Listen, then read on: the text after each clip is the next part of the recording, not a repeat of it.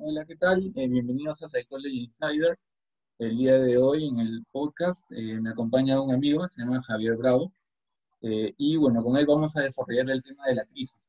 he invitado a Javier porque él, este, bueno, ha desarrollado a lo largo de los años este, una experiencia muy amplia acompañando a personas y organizaciones. Él es filósofo de la Universidad de La Sabana en Bogotá, Colombia, y también es coach. Entonces, este, le he pedido que me acompañe en este capítulo del podcast para poder conversar y, bueno, aportar también a, la experiencia de todos ustedes eh, acerca de qué herramientas podemos utilizar para enfrentar la crisis, considerando pues que estamos todos viviendo en una, una etapa de crisis literalmente. ¿qué tal Javier? ¿Cómo estás? Hola, querido José Luis, qué gusto saludarte. Muchas gracias por la invitación eh, saludos Guayaquil, muchísimas gracias. De verdad, aquí afortunadamente, pues respecto a, la situación del virus, la, coyuntura ha mejorado bastante. Sin embargo, pues igual estamos aquí un poco eh, con, la precaución eh, de frente para poder evitar algún tipo de riesgo. quería contarles que, bueno, el, el tema de la crisis surgió en parte porque Hace poco una amiga me, comentó acerca de un libro que se llama Crisis, de Jared Diamond. Este, y bueno, eh, listo Javier. Bueno, quisiera, no sé, que me cuentes un poco acerca de tu, opinión eh, en relación a qué se entiende por crisis o qué entiendes tú por crisis.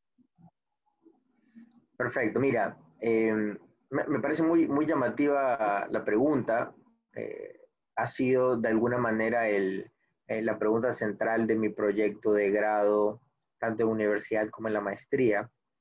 Eh, porque, pues digamos que crisis, más allá de, de, lo que se puede entender culturalmente como una situación antagónica a la experiencia de la persona, en el fondo es, es una, una, oportunidad, por así decirlo, ¿no? Los griegos entendían eh, la crisis como eh, el medio para poder alcanzar alguna solución ante las situaciones que se les presentaban. ¿no? De hecho, en su, en su etimología, su raíz cri eh, significa separar, cernir, o sea, eh, es como discernir. la crisis, claro, puede que, que por la novedad que, que, traiga o que implique genere cierta desconfianza, inseguridad, temor. Sin embargo, en sí mismo es una oportunidad o para conocer algo nuevo, o para sacar lo mejor de nosotros, o para separarnos de aquello que nos está incomodando, ¿no? Entonces, mm, creo Pero que... Eso de, eso de separarnos de aquello que nos... O sea, propiamente la crisis genera una incomodidad, ¿no? Eh, sí.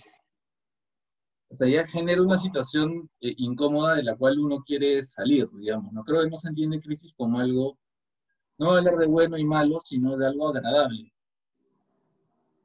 Claro, yo, yo estoy de acuerdo con eso, como, pero creo que es parte, por así decirlo, de, la naturaleza de la experiencia humana. Sí, a ver, yo eh, te, lo pongo por, eh, un ejemplo, ¿no? Eh, en el momento del parto, yo creo que ninguna madre estaría diciendo, wow, qué genial esta experiencia de dolor, o de transición en la que estoy eh, sacando de mi cuerpo a eh, un ser que he engendrado durante nueve meses y que amo con toda mi vida. Nadie va a ver eso como agradable. Sin embargo, esa transición, de alguna manera, esa, eh, esa experiencia dramática o de crisis, le permite a la persona poder tener enfrente a alguien que ha estado amando dentro de sí. Creo mm. que toda experiencia de, de, de cambio aunque sea dolorosa, em, genera oportunidad de. ¿ya? Y hay otra situación, pues me imagino que, se hablará también más adelante o en algún otro podcast, pero en algunas situaciones de pareja, cuando las personas, las parejas experimentan crisis, en el fondo eso es una oportunidad para decir si es que vale la pena seguir o si es que vale la pena cortar. Y eso no es agradable, pero es, es una puerta hacia. Y creo que en ese sentido, pues, es, es, humano, es natural. Es necesario, digamos, es parte de, o sea, uno tiene que atravesar por esas situaciones, digamos, ¿no? Eh, no desde el mismo hecho de que, de que ya, bueno, no se puedes tener, no sé, toda la plata del mundo o estar en una situación tranquila, pero eventualmente, por ejemplo, quienes más amas y están cerca de ti en algún momento van a morir. Entonces, eso te va a generar atravesar por una etapa de crisis, digamos, ¿no? También, como para entender que, o sea, todo, de alguna forma todos están involucrados en, en, la crisis en general por la que las personas en distintas etapas de la vida atraviesan. ¿Y, cómo, cómo se te ocurrió, este, o sea, o por qué decidiste hacer tu tesis sobre la crisis? ¿Qué es lo que tú veías en la realidad, en las personas, por lo cual decidiste este, tomar ese tema como, como fundamental, digamos, en tu, en tu, en tu desarrollo eh, académico? Sí, mira, en, eh, a ver, las, las, los dos proyectos eh, académicos, monográficos, no tienen por tema central la crisis, pero sí tienen como punto de partida la crisis. en, en, el primero, en, caso de la en el caso de la universidad, es una introducción a una crisis de la enseñanza de la filosofía.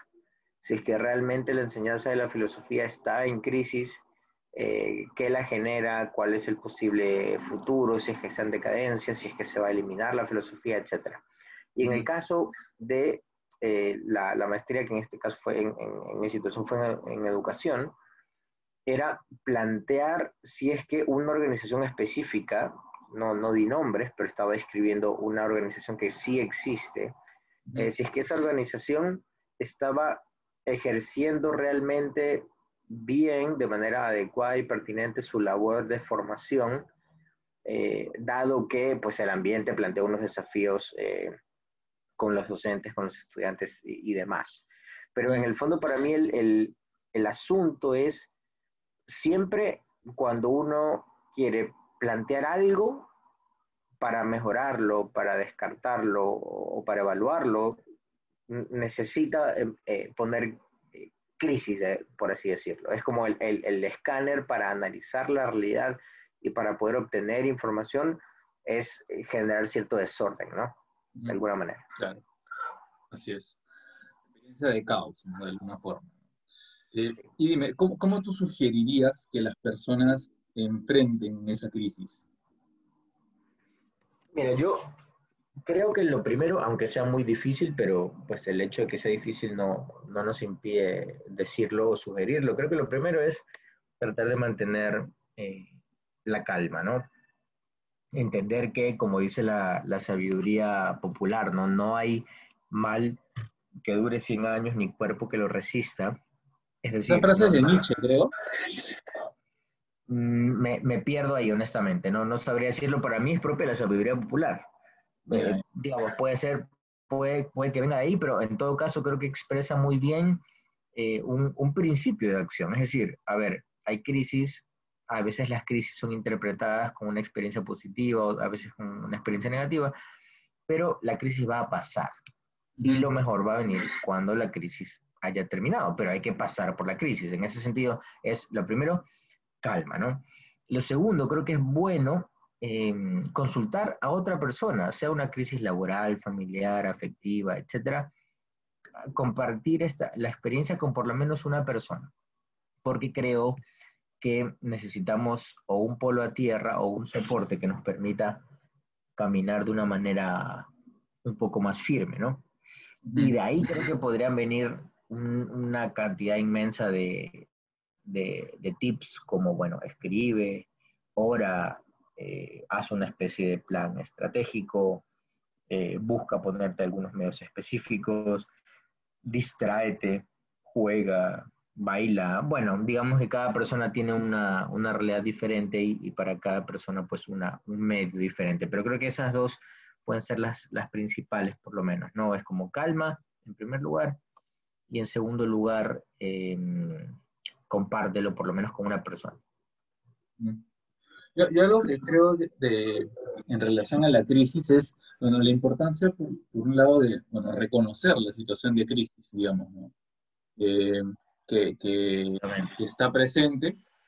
Eh, algo que también creo que es importante dentro de la crisis es eh, ser capaz de, de medir o de, de, reconocer, digamos, lo que esa crisis o sea, puede, los cambios que efectivamente pueden generar en ti, o sea, evaluar esos cambios que se pueden generar fruto de la situación que está pasando, este, y, darle su, su, lugar dentro de, la etapa de la vida, digamos, en la que, en la que se encuentra, ¿no?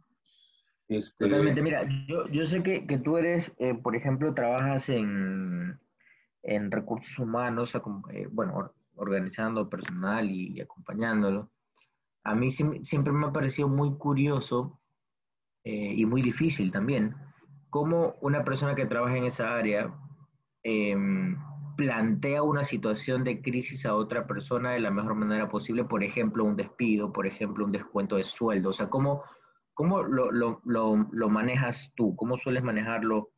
¿Qué, qué, qué tips podrías dar? Porque creo que me parece complejo, ¿no?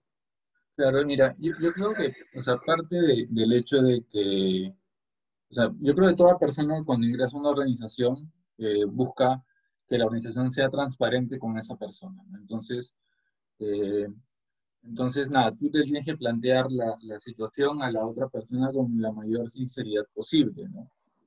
Que no es, bueno, a mí me dijeron que te avise esto, sino la, la realidad de la empresa es esta y tenemos que tomar esta decisión. ¿No? Este, no es como echándole la culpa a quienes, no sé, al, gerente o al jefe de la, del área, sino es, mira, esta es la realidad y esta situación sucede, pasa en, eh, ¿cómo se llama? Por lo tanto, eh, tenemos que, que, no sé, en este caso, en tu caso, digamos, no, no, se te va a renovar el contrato en esta ocasión, ¿no? Este, pero si las condiciones de, de, la organización cambian, ¿no? Más adelante, vamos a y, la persona, digamos, es, este, es capaz o reconocemos que ha tenido un buen desempeño, ¿no? Eh, lo volveremos a llamar para, para reintegrar nuevamente el, ¿cómo se llama?, la, a, la empresa, ¿no? Pero definitivamente sí son situaciones complejas, de hecho, bueno, con todo ese tema de, la, del COVID, muchas personas han perdido su, su trabajo y entiendo que, claro, se, se ataca de repente a, a, la, a las empresas, pero las personas, bueno, por lo menos con las que a mí me ha tocado conversar, o sea, creo que han podido entender la situación y adaptarse a, ante una nueva, o sea, a, un nuevo ámbito, digamos, que es, bueno, tenía trabajo, ya no lo tengo, y ahora qué hago. O sea, tengo que ver cómo, voy a eh, desarrollarme ahora, este, fruto de, esta, de esta situación, digamos, que está, que está pasando. ¿no? Eh, evidentemente sí, sí es complicado, ¿no? Porque también hay que, eh, o sea, bueno, yo por lo menos creo que eh, tengo que entender, digamos, la, tristeza o la, decepción, digamos, de, la persona, pero por otro lado también la opción siempre está de, de, de nada, o sea, buscar nuevas, nuevas oportunidades, digamos, este, ya sea en alguna organización o, bueno, por los propios medios también, ¿no? O sea, se busca qué hacer, ¿no? Entonces yo creo que la capacidad de adaptarse las personas a, a, diversas situaciones. De acuerdo, sí. Son, son realidades muy, muy similares. Acá en, Ecuador, creo que fue el, país en, en Sudamérica que, que, fue golpeado en primera instancia. A nosotros nos, nos llega, o sea, la ministra de Salud hizo, la, hizo público, eh, creo que el 28 de febrero, que el 14 de febrero, es decir, hace dos semanas, había llegado la primera, la paciente cero, ¿no? Entonces, eh, eso generó una reacción desmedida, literalmente crítica, de, crisis, de desmanejo, crisis en el mal sentido, ¿no? Donde la persona se dejó llevar no solamente por los hechos, sino por la fantasía y por la peor visión catastrófica posible y las peores emociones que, se deben consentir en ese momento y tomó acciones eh, muy contraproducentes, ¿no? Todo el mundo sabía que esto era muy contagioso, sin embargo, lo primero que hicieron fue acudir a farmacias, aglomerarse y contagiarse cuando, bueno, o más que contagiarse, exponerse a un posible contagio. Entonces, em, ocurre igual como tú mencionas que hay personas que incluso, además de, de, haber sido despedidas porque la empresa no, no da más, porque el encierro pues genera también sus consecuencias negativas, además han tenido algún familiar enfermo. Entonces, creo que es complejo Sin embargo, pues percibir, como tú dices, que, que, hay un problema, que hay una crisis, creo que es un excelente punto de, partida, ¿no? Partir de, o sea, empezar por esa aceptación. Y bueno, lo que también comentabas que me parece importante, eh, es eh, no sobredimensionar la situación, ¿no? Yo creo que en algunos casos, o sea, por lo menos en mi, en mi perspectiva, eh, yo creo que a veces la paranoia de la enfermedad puede generar un mayor problema que la misma enfermedad, ¿no? Este, y, creo que hay casos, digamos, de, de personas que, emocionalmente también les, físicamente, emocionalmente les ha afectado a tal punto que esa, esa, esa, afectación emocional ha tenido un impacto también fuerte en su, en su, en su, salud física, digamos, ¿no? Y lo que ha llevado también a, al, al, a una gravedad mucho mayor de la misma enfermedad, incluso a, la muerte, digamos, en muchos casos, ¿no? Este, pero justamente la, la, importancia de mantener la calma es, es, es fundamental para, eh, lado, eh, saber cómo proceder y de qué manera proceder. Porque evidentemente nos enfrentamos a una situación en parte desconocida. ¿no? O sea, esto, esto no había sucedido en la historia de la humanidad hace cientos de años. Entonces, eh, y, ni hablar, digamos, con esta magnitud. ¿no? Entonces, definitivamente ahí la, la, la, frialdad para tomar decisiones que estén de acuerdo con la, la situación es, es fundamental. Sí, totalmente, totalmente de acuerdo. Dime, y, en, tu experiencia, este, trabajando este tiempo en organizaciones, claro, evidentemente también ha habido todo un proceso de, cambio. Eh, ¿cómo, has visto que, estas organizaciones, tanto educativas como lucrativas, digamos, se, han, este, adaptado a esta nueva normalidad? Mira, a ver, en el caso del mm, ámbito educativo ha sido muy sobre la marcha. Eh, para bien o para mal, yo creo que en, algunas, en algunos aspectos sí se justifica cierta improvisación, en otros aspectos no. Ya, pero ya son otros problemas propios de la organización que quizá quedan para, otro, para otra sesión, otro podcast. Em, yo creo que ah, la característica es aprender sobre la marcha, entender cómo va a reaccionar el padre de familia, cómo va a reaccionar el docente, abrir a toda una realidad de una educación en una modalidad diferente que en algunos casos tomó a los estudiantes, a los padres de familia, a los docentes y a los directores de colegio con, con o sea, totalmente sin, sin preparación, desprevenidos, sin saber qué hacer, eh, asumiendo muchas cosas, sin considerar que muchos no tenían equipos, que muchas familias tienen varios hijos en el colegio y que probablemente necesitan un equipo al mismo tiempo, pero si lo usan al mismo tiempo, la conexión a Internet no es buena, que además eh, los papás tienen que trabajar, van a trabajar desde la casa, pero si trabajan desde la casa pueden cuidar los hijos, pero no es lo mismo, se distraen más. Bueno, eh, por un lado, esta, aprender sobre la, sobre la marcha con un porcentaje enorme de improvisación, pero también, al menos en el ámbito que yo he estado, sí ha habido como una tendencia a tener una actitud de, de empoderamiento o de resiliencia, ¿no? De, decir, ok, estamos en una situación difícil, todos tenemos que poner el hombro, todos vamos a ceder, todos vamos a apoyar, todos vamos a hacer esto o aquello otro, ¿no? Creo que en el caso de las organizaciones, depende mucho del sector, eh, me, me, ocurrió en una empacadora de camarón donde he seguido haciendo procesos de acompañamiento, de análisis de personal, donde pues la gente dice, mira, tenemos miedo, pero hay que trabajar. Y, y preferimos morirnos este, por el virus que morirnos de hambre, digamos. ¿no? O evidentemente esta empresa tenía todos los protocolos de seguridad, pero igual está como ese pequeño temor de si es que la persona con la que estás hablando, con la que estás trabajando, con la que estás pelando el camarón, pues tiene o no Estados Unidos.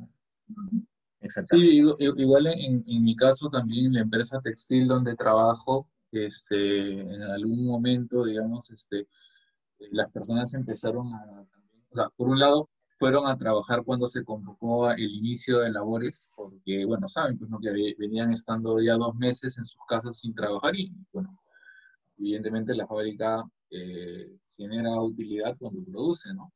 Entonces, este, nada, la gente sí se acercó, digamos, se llegaron a trabajar, eh, pero en el tiempo también eh, se dieron cuenta que empezó a surgir el miedo, ¿no? Y el tema fundamental era, nuevamente, ¿no? O sea, eh, centrarnos en eh, lo, que, lo que tenemos, ¿no? Y, que, y no sobredimensionar justamente la enfermedad sabiendo que los protocolos que nosotros manejábamos, evidentemente nos iban a permitir eh, reducir la, la, cantidad de contagios que, que o, mantener, digamos, la cantidad de contagios este, que, se fueran generando, porque digamos, por simple estadística, cuando tú juntas a 100 personas en un lugar, el 10%, digamos, se va a enfermar aunque no quieran, porque no están todo el día ahí, está el transporte, están en sus casas, o sea, no, no necesariamente porque están en la fábrica se van a enfermar, sino yo creo que es más...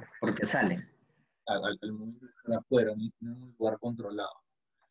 Eh, pero ese, ese desafío implicó, evidentemente, la, la, el apoyo, digamos, de, de, cada uno de ellos y, una actitud de responsabilidad con su, con su familia, con su puesto de trabajo, este, que, que asumieron de forma muy, muy, muy valiosa. Y que, claro, y, y, que se ven los resultados ¿no? este, en este tiempo, fruto de, literalmente ir, venir este, sobreviviendo a la crisis, pues, ¿no? Este, lo que se refiere al, ámbito económico, eh, tratando de recuperar ese, ese gap que ha existido de dos meses en los que no se ha producido nada, ¿no? Y que me imagino debe ser algo parecido a lo que, a lo que ha pasado también en la organización donde se estado trabajando. Sí, sí, totalmente, literal. Es así como, como lo planteas.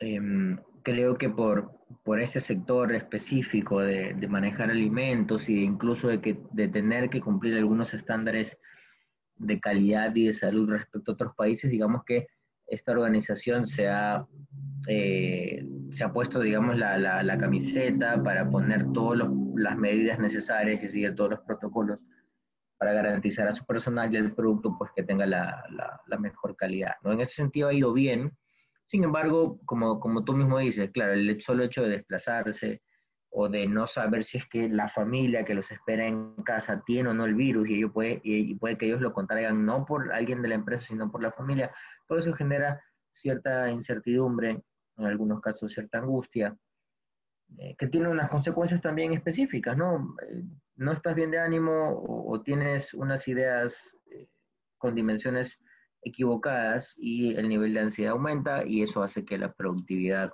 o el enfoque eh, baje, ¿no? O el rendimiento laboral también. Sí, definitivamente. Eh, algo también que, bueno, te, comento que, ha pasado, que me parece muy interesante, es en este proceso mismo de adaptación, ¿no? Eh, bueno, las herramientas digitales evidentemente han, han sido fundamentales para mantener la comunicación. Ya sea, me imagino, en el ámbito pedagógico, este, digamos, eh, eh, poder llegar, digamos, a los alumnos y, o, a las personas a las, que, a las que diriges. Por otro lado, digamos, dentro de la organización también eh, la comunicación antes y ya posteriormente, antes del regreso a las labores y ya durante, durante las labores, evidentemente, eh, poder eh, transmitir, digamos, una serie de medidas que se han estado implementando y que es importante que todos sepan, Entonces, esta transformación digital que, bueno, evidentemente ya se venía dando eh, en este proceso de aprender sobre la marcha, ha tenido justamente un, input mucho más grande este último, estos últimos meses, digamos, en, en, los que la adaptabilidad hacia esta nueva realidad ha exigido que, profesores este, y, trabajadores y personas dentro de las organizaciones se reúnan y trabajen en conjunto a través de estos medios. ¿no? ¿Tú cómo has visto este, proceso de, adaptabilidad hacia estas herramientas? Mira, depende mucho del, sector también, como te digo. En el caso de la educación ha sido una adaptación obligada creo que ha sido bien llevada en general, pero con unos matices. ¿A qué me refiero? En el caso de la educación, lo que han hecho muchos centros pues, educativos, ¿no? Eh, fue trasladar la, la, carga académica presencial a la virtualidad, con los mismos métodos, los mismos procesos, los mismos ritmos, la misma metodología. Y yo creo que eso no es eh, adecuado, no es acertado. Eso genera cansancio, estrés, quizás cierto hartazgo en, en el estudiante e incluso en el profesor, ¿no? No, no es, no, el sentido no es, claro, estabas ocho horas en el colegio, ahora, o en la universidad, cuatro en la universidad, ahora vas a estar ocho horas en casa o cuatro, no. Entonces, creo que ha sido parcial por un lado, pero por otro, creo que ha sido muy notorio, al menos aquí en Guayaquil, que aquellos colegios, instituciones, universidades que quieren despuntar son aquellos que aplican realmente una metodología acorde a la virtualidad. En ese sentido me parece muy positivo. Y en el caso de, del, del trabajo, creo que el teletrabajo ha sido una muy buena opción. Em, creo que hay algunos casos donde el empleado siente que trabaja más porque está todo el tiempo disponible y eso no está bien, ¿ok? Donde no se, no se siguen, pues tú, tú lo, lo, conocerás, pero las normas básicas como de, de, cuidado y de salud mental, y es que, por ejemplo, una persona debería estar por lo menos 12 horas desconectada de la pantalla, seguidas, 12 horas continuas. Eso implica que, no sé, pues te desconectas a, las 5 de la tarde y no vuelves a saber nada de tu trabajo hasta el siguiente día a las 5 de la mañana. No siempre se cumple, pero por lo menos tienes más oportunidad de estar con tu familia, de estar un poco más en casa, de hacer trámites personales, etcétera, ¿no? Son pocos los trabajos y creo que no, no es una buena aproximación, pero, pero los hay, ¿no? Pero son pocos los que te controlan el 100% del tiempo en el trabajo, porque de alguna manera te miden la, la presencia mediante un software, etcétera. Hay otros en donde te da la libertad y las empresas se dicen, a ver, tienes que estar para ciertos momentos específicos, eh, no, no, no, las ocho horas seguidas para algunas reuniones, etcétera, y sobre todo nos interesa que cumplas tales objetivos, tales tareas, tales informes, tales acuerdos, y digamos que uno organiza su, tiempo. En ese sentido me ha parecido muy, muy bueno, ¿no? Mm. Sí, de hecho. De hecho. A mí por lo menos yo creo que esta situación sí iba a generar un precedente en términos de Ahora, en verdad, qué tan efectivo es reunirse presencialmente, digamos. O sea, yo entiendo que la, que la reunión presencial tiene un, un, matiz, digamos, particular, ¿no? Pero, porque, bueno, ves a la otra persona y estás en contacto de una forma más, eh, más cercana, ¿no? Pero la verdad es que funcionalmente yo no le veo ninguna diferencia al reunirme a través de una computadora o reunirme a tomar un café con otra persona si es que podemos compartir lo que cada uno piensa ¿no? y tomar decisiones fruto de, una, de un discernimiento, digamos, sobre una situación. Eh, entonces, más allá de, de, organizaciones en donde, o sea, la persona tenga que estar en una máquina eh, produciendo, ¿no? Este, cuando se trata, digamos, de una computadora y de trabajar eh, a través de herramientas digitales, en verdad, eh, creo que va a traer muchas consecuencias, tanto a nivel de cómo las organizaciones se, se conforman. Yo creo que hay ahorita, por ejemplo, una tendencia muy fuerte a, a, a tercerizar o a, contratar, en vez de contratar a una persona, eh, ser freelance en diversas este, organizaciones y que eso eh, al final termine siendo más eficiente y genere un menor costo que el hecho de tener una persona todo el tiempo en, en una organización. Este, al mismo tiempo también las mismas oficinas, digamos, o los edificios de oficinas, yo creo, digamos, que en, algún momento se van a tener que reinventar porque eh, muchas empresas van a decidir probablemente no tener un espacio físico para trabajar, si es que no es necesario. ¿no? Este, y es parte del, del, cambio que se está, que se está generando, ¿no? Eh, es también una suposición, o sea, puede ser que acá un año en verdad vuelvan a existir pues, las oficinas como antes, pero yo creo que ya si no vas, o sea, se va a reducir el volumen de, de, oficinas disponibles y bueno, ese servicio tendrá que reinventarse, ¿no? Hacia otro tipo de servicio. de repente más colaborativo, o, o, sea, como, como un coworking, o, este, oficinas, digamos, este, para actividades puntuales, ¿no? Pero no, no una empresa que está en una oficina todo el tiempo. Totalmente.